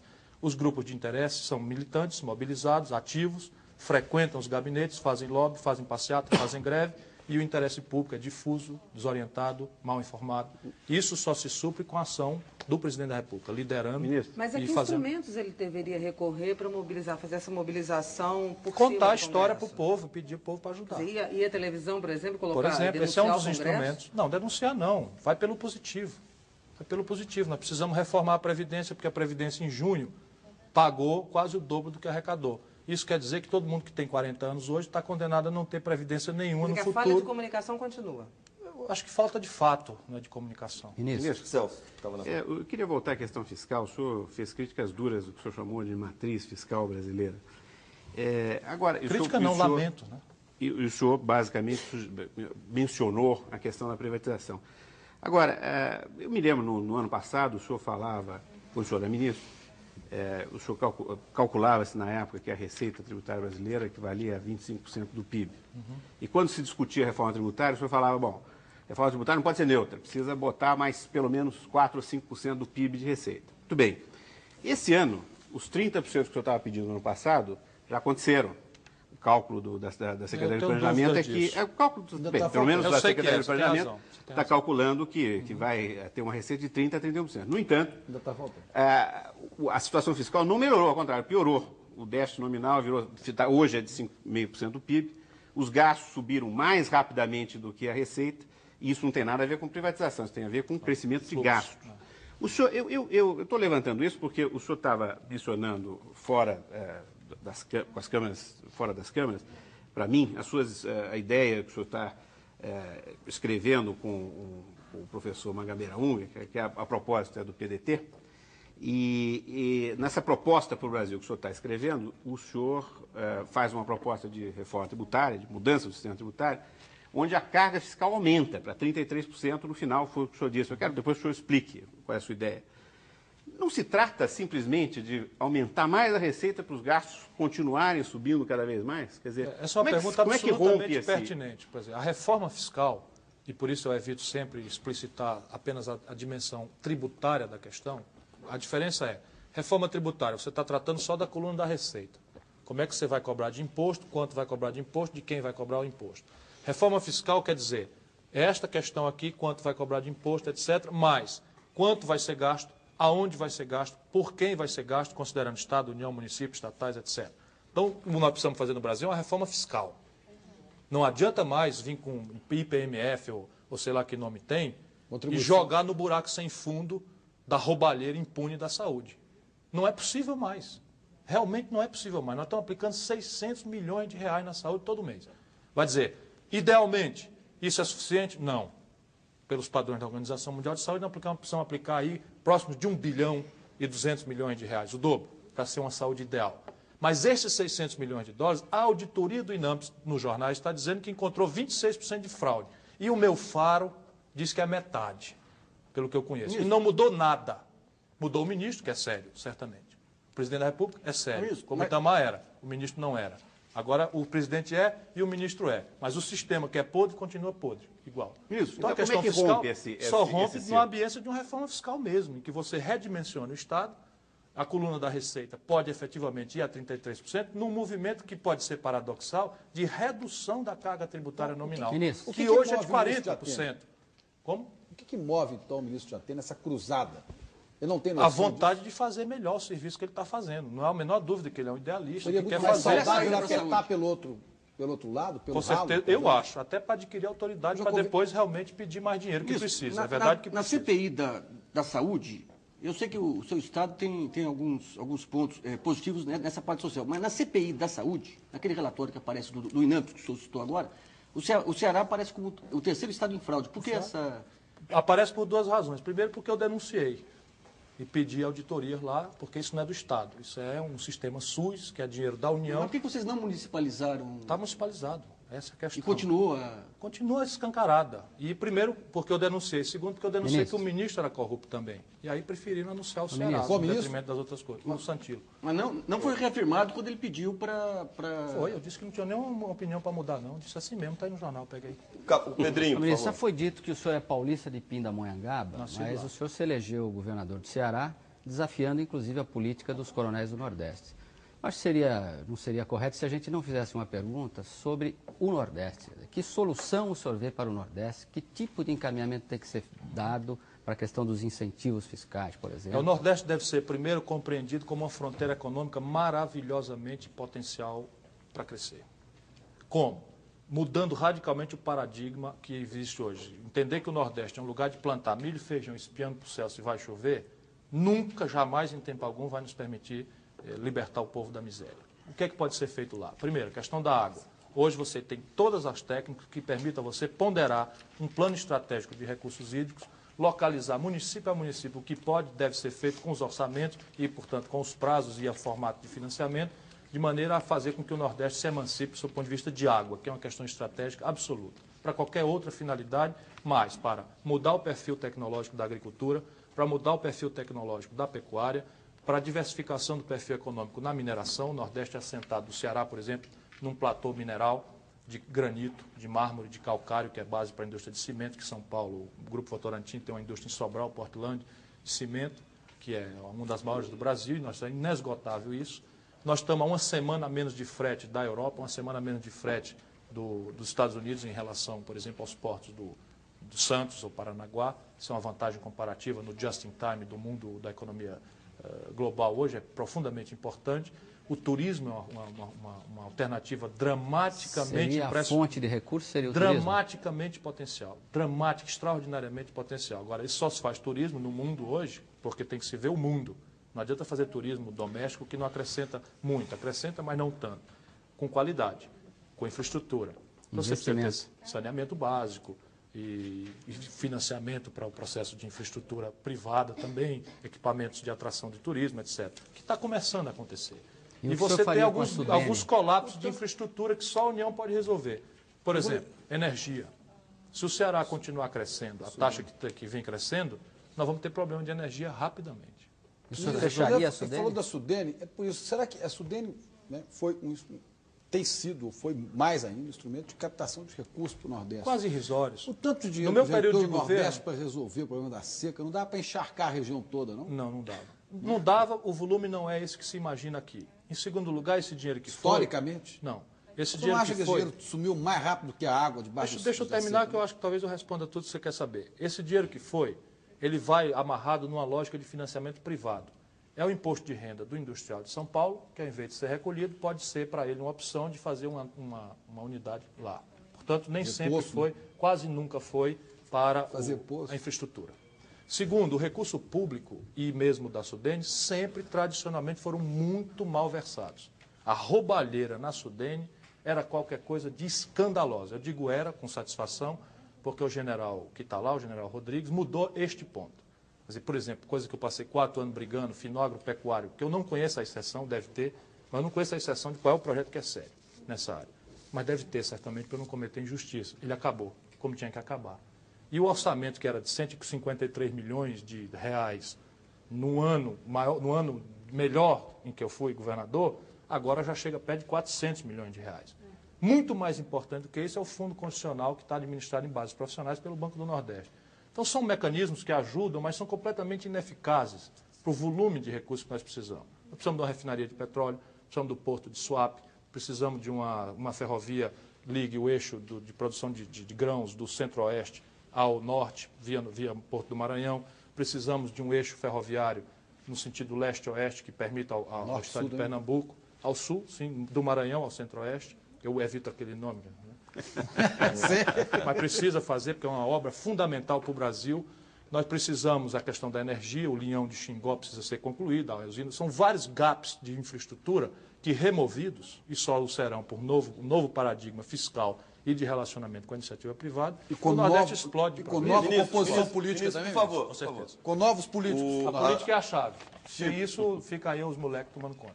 É, o Victor Carvalho Pinto, que é de Brasília, e a Adriana Trevisan Moraes, que é aqui de São Paulo, perguntam como o ministro vê a questão do sem terra, essa questão do campo, que parece que está preocupando Olha um bastante a ponto, sociedade olha um brasileira. ponto que eu eh, também quero dizer, já escrevi sobre o assunto, já falei sobre o assunto. Não se justifica que um governo hegemonizado moralmente, doutrinariamente, pelo PSDB e pela sua maior liderança, o presidente Fernando Henrique Cardoso, permita acontecer o que está acontecendo no Brasil hoje. A volta da luta medieval pela terra que tinha se desarmado sem a reforma agrária acontecer, se desarmou isso na base de uma estratégia, de um envolvimento das, das parcerias, a CONTAG, o MST, a Igreja Católica, que sempre ajudou muito. Agora pega, bota um ministro arquiconservador, o ministro, para achincalhar com a questão, chama um cara da UDR, bota no INCRA, chuta o MST, chuta a CONTAG, chuta a Igreja E é o Sendeiro Luminoso. E fica dizendo que o negócio de sem terra é sendeiro luminoso, uma sandice inominável. Não justifica isso. Não justifica. Nisso, uma das características do neoliberalismo que o senhor critica é, é uma ênfase muito grande no mercado e uma pouca ênfase na, na questão social. Eu pergunto o seguinte, é, Não é não. Nem o neoliberal mais direitista jamais defendeu isso. Então, o fazer- neoliberalismo é muito mais complicado. Deixa eu só repor isso, porque no Brasil tem esse equívoco de abordagem. É. O neoliberalismo o que quer é demitir o Estado da produção. Fazendo o quê? Políticas públicas compensatórias. Ele tem uma preocupação social, claro, por isso que ele é mais complicado Então, de ser eu- eu- eu criticado, por isso que é a pegar- grande utopia ou a grande moda. Eu peguei o arquétipo que citei hoje Mas é um relação... equívoco de abordagem. Agora, deixa eu fazer uma pergunta em re- em relação ao Ceará. O Ceará logrou, a partir da, da entrada do Tasso Gereissati, a sua entrada eh, no governo do Ceará, logrou um equilíbrio financeiro louvável, por todos os aspectos. Agora, os indicadores sociais do, do Estado não melhoraram nada, Melhoraram segundo bastante. muitas informações, inclusive a própria entrevista sua Reproduza admitindo uma. Não, peraí, reproduza uma que diga que um indicador social qualquer do Ceará não, a não parte melhorou. de número de pessoas com salário mínimo. Não melhorou também. Todos melhoraram. um o que eu tempo, tenho é o seguinte, eu sou eu frustrado acho- com a educação. A questão Você da tem educação, 40% de analfabeto, o que, que A aconteceu questão da nesse período? cólera, no período Não, cólera não é, do não é, endêmico. cólera não é da- do Ceará, pois como é que o Ceará pode fazer alguma coisa com a cólera? O A recorde cólera tomou conta do Brasil todo, pai. aconteceu em São Não, o Paulo, aconteceu no foi- Rio de o Janeiro. foi no Ceará. Foi não, não foi recorde no Ceará coisa nenhuma, recorde foi em Manaus, foi em Pernambuco. Ou se foi no Ceará, o que, é que eu posso fazer? O senhor acredita que... Eu o- mesmo tive o- dengue, o o que, é que eu posso Ué, fazer? teve, então tá, tá firme. A Praia de Ceará tá... Os indicadores sociais de educação... Todos melhoraram. Todos alguns, melhoraram? Alguns tão expressivos que o Ceará ganhou um prêmio internacional da ONU, Pode, pode é ser o prêmio por Morris um como combate à bem- mortalidade infantil. Pode ser por um serviço bem feito. O senhor Não, não, admite... serviço perfeito não, porque foi a maior queda da taxa de Então, mortalidade infantil apurada pela ONU no mundo pobre inteiro. Deixa eu Palmas aqui a- aos funcionários públicos e à sociedade cearense, porque governo, no caso do Ceará, apenas serve a essas O senhor pessoas. acredita que o Ceará, no caso Segundo, aqui... qual é o indicador que foi modestíssimo para as minhas aspirações radicais? Hum. A educação. Tudo que nós conseguimos foi levantar a escolaridade de 73% para 97%, que é muito importante, mas a educação é ruim, a taxa de Aqui tem analfabetismo é um, material, dramaticamente alta. material sobre o Ceará. Ah. Provavelmente o senhor conhece mais. Os governos do PSD, embora reconhecendo... PSDB. do PSDB, embora reconhecendo várias coisas aqui, não conseguiram reduzir o analfabetismo do Ceará, cuja, cuja taxa permaneceu estacionada em 44% nos últimos oito anos. Não é verdade. O analfabetismo foi reduzido moderadissimamente. Para quanto? Para Moderado de 47? 37. Hã? 37.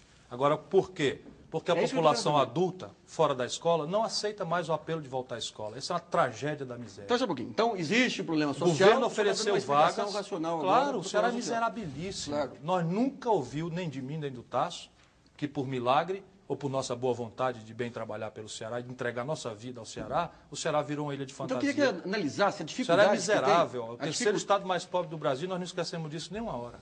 E Agora, qual- o que o Ceará prova é que se trabalhar com seriedade dá resultado. E o que, que o Ceará tem a dizer hoje para o presidente Fernando Henrique Cardoso? Pressa. Pressa e coragem. Dora, por favor. Ô, ministro, eh, eu queria saber o que o senhor Se pensa. eu posso falar pelo Ceará, naturalmente. Qual é a sua opinião sobre a proposta de reeleição do presidente Fernando Henrique? Por E se o princípio, sou a favor. Ah, então já inviabilizou. Bom, e se ela não passar, quem é o seu candidato para 98? O do PSDB. Qualquer que seja? Qualquer que seja. Zé Serra, inclusive. Claro. Eu quero, quero- quero só Ministro, rebater o, ministro aqui. O... Ministro, o... Deixa ele rebater. Deixa eu rebater o ministro. Mas há um ponto importante aqui de algumas várias perguntas que chegaram, né, por favor. Ah, hoje o governo fez uma, o, preside, o presidente Fernando Henrique fez uma reunião com vários governadores e tirou aí uma espécie de pacto chamado Pacto pelas Reformas. É, o governo está anunciando aí várias é, pontos, pelo menos cinco pontos em que os governadores, eu não sei se o senhor se inteirou. Terei. É, e qual é a avaliação que o senhor está fazendo desse Eu acho desse que é um belo, um belo, é, uma bela peça de retórica, Oca. Por O que quê? está escrito lá. Porque não está dito nada. Está dizendo assim, nós vamos trabalhar junto pelo Brasil, vamos trabalhar junto para melhorar as coisas, vamos trabalhar Dito junto que os governadores apoiam a reforma tributária, administrativa. É e- um Não há a menor cena, possibilidade de você convocar peru e pedir aos peru para avaliar o Natal deles concordarem com a menor, a menor possibilidade. Agora, é, Vão sempre dizendo- dizer que o Natal é um feriado, que atrapalha a produção, jamais vão dizer que estão com medo do pescoço ser degolado. está dizendo é que não há hipótese dos governadores apoiarem reforma Deste jeito tributária e que está reforma aí, não há menor possibilidade. Por quê? Eles apoiam a bancada desobedece, é uma coisa Então, então lamentável. as, as reformas estão empacadas. Então, Quer dizer, governador que então, fala porque que está se apoia cometendo está o erro de transar as reformas com os políticos profissionais, tirando o povo da jogada. Governador que fala que apoia as reformas está mentindo. O senhor está Não, eu acha- diria isso. senhor- Muitos com- apoiam mesmo. O Tasso, por exemplo, O senhor tá- apoia. o senhor está. Agora, convença um deputado que tem uma base municipal a dizer para o prefeito que ele vai votar uma coisa que tira recurso dessa prefeitura. Só eu vendo, só se eu não for brasileiro, Governador, o senhor está brisolista Eu hoje. não. Tá. Eu o senhor não. está defendendo Olha, exatamente olha. o que o Brizola defende. que Olha, é você- contato do- direto com as massas. Mas isso não é Faz Eu a acho que é- Isso não é brisolismo, não. Isso não é brisolismo, não. O que, que é? Não me vem com essa, não. Mas vamos falar um de Eu cada tenho vez, tudo senhores. diferente do Brizola, tudo. Dácio Nitrino. É, é, talvez seja a convivência com o Mangabeira Unger, que é um dos ideólogos do PDT. Também não é. Né? Não, mas Mangabeira Unga é um brasileiro que foi titular da Universidade de Harvard aos 27 anos. sim, Não, não há- professor da Law School, não que formou oito dos nove juízes da Suprema Corte Americana. Não fiz Nove livros publicados, inclusive um em chinês. Só uma retificação aqui, ministro. O senhor, No ano passado, o Ceará ocupou a liderança em números relativos e absolutos. Não estou ocupando o senhor pela cólera, apesar do. Incidência de cólera no país, registrando 22 mil casos. Isso não é verdade, foi contestado, foi uma polêmica enorme. Eu contestei isso aí, denunciei uma fraude nessas questões aí. Você precisa ler o fraude outro lado, estatística? como bom jornalista que você O é, você lê o outro lado. o senhor, O então, um- fraude, Mitri- fraude estatística por causa da emulação, porque a saúde em Fortaleza é municipalizada. Então se atribui a responsabilidade ao governo do Estado e os recursos ao município. E o ministro era do PMDB, então começou essa Mas fraude. os aí. números, como é que é? Os São números? falsos. Hã? São falsos. Os casos 22 mil são comprovados, falsos? falsos. por favor, Ministro, depois foi feita uma perícia lá e foi comprovado que é menos de um terço disso, que é em si uma tragédia. 7 mil É mais que é o. Pernambuco. Ministro, o senhor pediu. não, foi uma epidemia horrorosa. Tá. Agora não teve esse número. Tá. Por 7 mil é demais, né? Acima de Pernambuco. Por favor. Até primeiro. Não, foi Luiz. Nassif, por favor. Ministro, o senhor já, o senhor já, já diagnosticou a dificuldade na aprovação Passa- das passa reformas e já disse uma coisa óbvia, que elas são essenciais para o plano real continuar, para o país continuar. não é só o plano real. O plano real é um bocado comido. É estabilizar. Só tinha essa Perfeito. pretensão. Agora é um modelo de desenvolvimento que Perfeito. precisamos. O senhor falou, está faltando povo, está faltando povo. O senhor está pensando numa campanha eh, tipo o povo na rua? Não, tá o equívoco eh, da. Os que eu- estudantes na rua? Não, não. O- Então, como é O isso? equívoco que eu rebati logo, a provocação, que eu sei que a provocação adora, é que é o seguinte: você, o paradoxo da legitimidade, vou reproduzir o que é. Quando o presidente se elege, ele se elege com base na expectativa pouco crítica das maiorias de que aquele é o escolhido e que ele será o portador da esperança. Por quê? Porque o teatro eleitoral explora o que ninguém aguenta mais. Se é o camarada que usa o hospital não aguenta mais, o que usa a escola não aguenta mais, o que tem medo de violência não aguenta mais, o que usa a estrada não aguenta mais, está tudo desmantelado. As pessoas votam para mudar e escolhem um. É o basta. Esse que vem. Então é esse. É pouco crítica, porque você não diz, olha, tudo bem, eu vou fazer, mas eu preciso fazer isso, isso, isso, aumentar imposto, reduzir despesa, enfrentar corporações, privatizar, etc. Você não diz isso explicitamente. Você até anuncia superficialmente. Resultado. Quando ele assume, ele meio que tem um cheque em branco da recém-constituída legitimidade e com ela autoridade democrática para fazer as reformas. E por isso que eu estou dizendo, acompanhando a história brasileira. O Collor, presidente, assumiu e fez um sequestro, na verdade, um empréstimo compulsório, que dilatando os prazos da poupança brasileira privada, de imediata para 14 meses, alcançou todo mundo por medida provisória contra a disposição literal da Constituição que determinava casos de guerra, etc., medida de lei complementar. O Congresso Nacional engoliu, o Judiciário brasileiro nunca fez nada e as vítimas aplaudimos. Por quê? Porque havia uma exaustão com a inflação de 84% do último mês de Sarney e se queria uma providência. Esse é o exemplo do que eu estou falando. Há um abuso daquela natureza podia ser feito, a revelia das leis, a revelia do judiciário e com o aplauso da sociedade, porque era, era recente, fresca a autorização que o povo deu àquele, em quem acreditou no momento, que seria o que iria resolver os problemas. Na proporção que isso passa, o tempo passa, essa esperança pouco crítica vai, vai virando frustração. E vai virando frustração não é pelo discurso imaterial, vai virando frustração porque no concreto a vida não muda. E se a vida no concreto não muda, a esperança pouco crítica vira decepção, vira frustração, e isso meio que desconstitui, num certo momento, a legitimidade material dos governantes brasileiros. E eles passam a ser zumbis do palácio. Não podem mais operar nada. Portanto, esse, paradoxo tem que ser resolvido. Como é que se resolve? Com apelo populista, demagógico às massas? Não. É preciso, de fato, comunicar a boa ideia, a lógica, a dialética das reformas, o amargo para o doce, o sacrifício para o paraíso, o purgatório para o paraíso, o, o sacrifício para como preço do bom. Isso é preciso ser Governador. comunicado para todo mundo. E, fundamentalmente, organizar as pessoas. Tem aí várias interlocuções organizadas na sociedade. A imprensa brasileira está ajudando como nunca. As críticas são pontuais, etc., muitas procedentes, outras não, mas ajuda generosamente. Os sindicatos estão cansados, estão afim da interlocução. A igreja brasileira, as igrejas estão disponíveis para interlocução.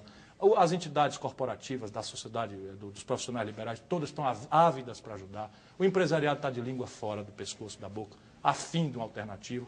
Eu, enfim, eu vejo muitas coisas organizadas Senador. que permitem uma interlocução não populista. Queria aproveitar isso que que o senhor está dizendo para fazer uma pergunta que eu queria ter feito no início do programa, mas não houve a oportunidade. Então, eu gostaria de citar alguns dados rapidinho da sua biografia. O senhor militou na esquerda quando era estudante, casou-se depois com uma militante do PCdoB. Em 82, elegeu-se pelo PDS, partido que era de direita. Depois transferiu-se para o PMDB, de Ulisses e Quércia.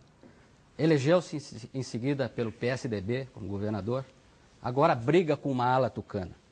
Como é que o senhor se define ideologicamente, agora que o senhor está tendo tempo para pensar? Social-democrata. em- Sempre. Mas Minha passagem pelo PDS é uma coisa que eu passagem conto pelo muito, PDS muitas vezes, depende, foi só uma questão local da conjuntura da eleição de 82. Meu pai era prefeito no interior do Ceará, a cidade não tinha outro partido que não as três sublegendas da época. Veio uma vinculação de votos que obrigou a se votar do vereador ao governador, todos no mesmo partido, e o meu pai já estava com a sucessão dele em marcha como candidato numa sublegenda do PDS. Eu, portanto, fui obrigado a me filiar na véspera da eleição. Passadas as eleições, eu me desfiliei e passei para o hoje o senhor MDB. se- de Ulisses e a um Quercias, de Fernando Maluf, Henrique, de José Serra, de Mário Covas e de todos os democratas que só tinham aquela alternativa naquele momento. Se eu me filiaria aonde? há um partido dirigido por Paulo Não, eu estou satisfeito de estar no PSDB. Se eu sair do PSDB é para botar o pijama e não fazer mais Ministro. política. Ministro, o senhor, o senhor é, é, é, ao meu ver, está traçando um quadro preto para o futuro do Plano Real. O senhor fala que... Não, não, não, meu quadro deixa, é deixa eu explicar por quê. extremamente Deixa eu- otimista. Deixa eu explicar por quê. O senhor fala que a questão fiscal é essencial para o futuro do Plano Real. É, o senhor disse que a política de juros tem os seus limites. Não pode substituir a política fiscal. No entanto, o senhor disse que não há a menor possibilidade de serem aprovadas reformas fiscal, eh, eh, tributária e administrativa que estão no Congresso. Não, a Quer dizer, administrativa tem mais chance. Portanto, a política de juros administrativa continua. tem mais chance. O senhor está prevendo um, um, um, Eu um temo. impasse eu temo, no plano temo real um impasse. grave? Eu temo um impasse. Não temo um impasse do plano real, porque eu acho que o plano real meio que já cumpriu o seu objetivo, porque eu sempre entendi que o plano real era um plano de estabilização. Nunca se pretendeu que fosse um plano de desenvolvimento para o Brasil. Ele não tem nenhuma resposta Sim, mas sem- para os problemas sem de saúde, educação, de política agrícola. Os preços agrícolas, por exemplo, estão destruídos. É, um- é uma coisa que está evidente com o fim da inflação. Você viu o que está acontecendo. No Ceará chegou uma saca, no Ceará e aqui em São Paulo, uma saca de milho de 60 quilos por 5 reais, um quilo de tomate por 30 centavos. O agricultor não tem condição nessa estrutura. Então está errado, porque o Brasil está sem modelo. Estabilizamos sim, era preciso, era. Sem isso não tinha mais nada possível. Sim, agora temos que dar um passo. Esse passo não é fácil. Eu não queria aqui sair desse programa parecendo que eu acho que devia ser assim, acho que devia ser assim. Não, é dificílimo. Se tudo for feito como deve ser feito, tem 10% de chance de, de- de ser, de ser feito na melhor conta. Não é fácil, muito difícil. Eu não queria estar na pele do presidente Fernando Henrique. Agora, o que eu quero ponderar como militante é que, a pretexto de ser difícil, não se deve recuar. Deve se propor. E deve se fazer isso publicamente, para que a população saiba quem está a favor e quem está Ou seja, contra. é preciso uma reforma fiscal, senão Sim. vão, Sem isso vão- não tem sorte Muito no bem, mas não é essa. É algo Não muito é mais essa. ambicioso que isso. Muito mais profundo. E de onde virá uma, uma, uma sugestão dessa? Tem que ser da presidência da República. Ministro, qual foi O a senhor acha última... que o presidente Só poderia... quem tem energia política capaz de equacionar isso na prática é a presidência da República. Ministro, qual foi a última vez que o senhor teve um contato pessoal com o presidente Fernando Henrique que pôde expor as suas críticas, Na véspera da fazer posse. o, o seu diagnóstico? Na véspera da posse. De lá para cá, o senhor não teve mais nenhuma conversa com ele? Com ninguém do governo, da equipe econômica também, não? Também não. Então, eu tive com o Gustavo Franco duas vezes. Como é que estão as suas relações com esse governo? Eu torço para ele dar certo. Você integraria a equipe do presidente Fernando Henrique, se convidado Desse agora, jeito que está aí, não. Por quê? Porque eu não estou gostando Do que exatamente? da equipe. Do que o senhor poderia nominar? Hum? O senhor poderia Além nominar? do ministro Quem Serra. você não está gostando? A lei do Serra. O Serra é divergência conceitual, que é uma categoria à parte. A é. agricultura é um desastre. O que mais? Bom, eu estou preocupado, eu gosto muito do ministro da Saúde, acho um brasileiro admirável, mas não dá para sustentar esse sistema que está aí. Aliás, o não é senhor quase possível. foi ministro Pedro da Malan, Saúde, não foi porque eu não gosta? quis, Pedro né? Malan, o disse que é Gosto, muito mas liberal. acho que está mole, acho que está fraco. Quem que Gustavo tá bom? Loyola, o senhor Quem acha tá que... bom? Quem está bom? É. Sérgio Mota. Não, esse não está bem, está no hospital. Melhorou? Não, ele melhorou muito. Mas está bom também, porque graças a Deus está saindo da UTI, tomou o senhor falou o quê do ministro Estou Malan? acompanhando pelo telefone. Sua Vou avaliação do ministro Malan? O que está faltando... Do ministro Malan, o senhor falou. O que está faltando na fazenda? Mais a da seria fazenda, mais- propriamente, para o ministro Malan deixar de ser A, mole. a massa de poderes informais e formais que se transferiu da Fazenda nos últimos oito meses é um negócio inacreditável. E meio que está uma confusão, porque as pessoas se Transferiu para quê? Para habituaram. o Serra, o senhor quer dizer? Alguns o Serra apropriou. Outros se perderam no meio do caminho. Tem um vácuo. Então, isso é um problema para o Brasil. Quer dizer, me diga uma coisa: quem dos senhores leu, e eu faço isso porque gosto dele, senão eu não diria. Quem dos senhores leu, ouviu, ouviu, pessoal ou publicamente, uma opinião do ministro da Fazenda sobre a crise do Banco Econômico? Não, ele Como é que uma Argentina, crise dessa. Não, a Argentina tem telefone. Como é que uma crise dessa explode na testa do presidente da República? Como é que um presidente da República vai negociar com um senador detalhes da conversão de um regime de, de- de intervenção para substituição? Pra, E agora pra- vai negociar pra- de novo administração Banespa, né, compartilhada com o governador. provisória. Isso é um absurdo. Um absurdo. Nenhum presidente da República aguenta isso. Ninguém aguenta isso. Tem que ter uns anteparos, e, e esses anteparos devem ser impessoais. Mas quando não puderem ser impessoais, como no caso da relação com o sistema financeiro, porque o Banco Central não tem critério, estou querendo dizer isso de novo, não tem normas explícitas, transparentes, que valham para um e para outro. Por igual, não interessa quem é o político que está por trás, tem que ter uma pessoa, tem que encerrar esse assunto no presidente do Banco Central e, no máximo, no ministro da Fazenda. Como é que permite isso estourar na, no O senhor gabinete? do atribui a omissão do ministro Ah, da Fazenda a quê? Eu, eu atribuo, enfim, mas o Pedro Malandro não tem culpa não. Isso é que o Fernando Henrique quer ter. deixa eu fazer uma pergunta. não é uma crise Não política. Sei lá, estilo. sugestão, né? O fato de estar o, o ACM envolvido nessa questão não exigiria que o assunto subisse para a presidência? Porque será que o Malan tem punch para enfrentar Antônio Carlos Magalhães? Se não tem, mude de ramo. Com toda a bancada. deixa eu fazer uma pergunta, Matias. Mas, mas aí que tá, você ia e a situação era diferente. Como é que fazia? O ministro recebia em grau de recurso do presidente do Banco Central que estaria escudado numa norma. Aqui está a norma e a norma é para valer, vale para o papai, para a mamãe e para o senhor também. Quer recorrer politicamente? O estágio é o ministro.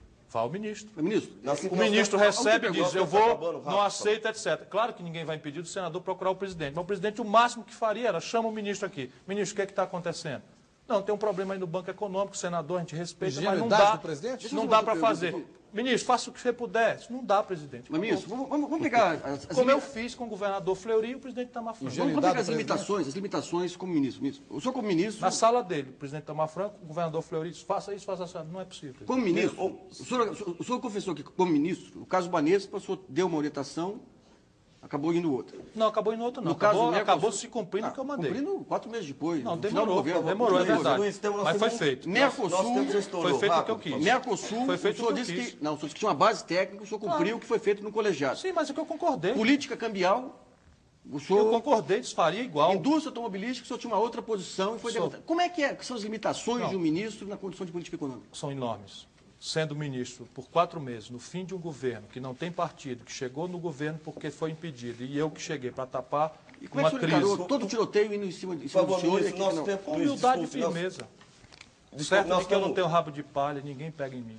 O máximo pode dizer de mim é que eu sou um arremedo de oligarca, que eu pareço com colo. Tudo bobagem. Equipe porque econômica, como é que Não, garantiu? estou dizendo na rua. Ministro- Na rua. Nem mais ninguém diz que eu sou ladrão, ninguém diz que eu tenho um patrimônio que não se explica, ninguém diz nada disso. Nosso Estou tempo se feliz da vida. esgotou, ministro. Desculpa. É, eu peço desculpa, já estouramos o tempo. Eu só gostaria de fazer uma última perguntinha, se eu puder responder rapidamente, por Com favor. prazer. Do Marco Anselmo, de Belo Horizonte, que pergunta por que, que o senhor adotou esse novo visual. Estava frio como o diabo quando eu cheguei lá e eu estava curioso de saber como era a minha barba, que eu não tinha conhecido ainda. Só por isso. Em dezembro ela desce. Tá bom. Ministro, eu agradeceria a sua presença nessa passagem pelo Brasil, eh, no Roda Viva de hoje. Gostaria de agradecer também a nossa bancada de entrevistadores, a participação do telespectador. Gostaria também de esclarecer ao nosso telespectador que as divergências são naturais e são importantes, e é isso que constrói a democracia no Brasil. E esse programa, o espírito número um dele é de ser pluripartidarista e eh, democrático. Eu queria lembrar vocês que o Roda Viva volta na próxima segunda-feira, às 10h30 da noite. Até lá, uma boa noite para todos e uma boa semana.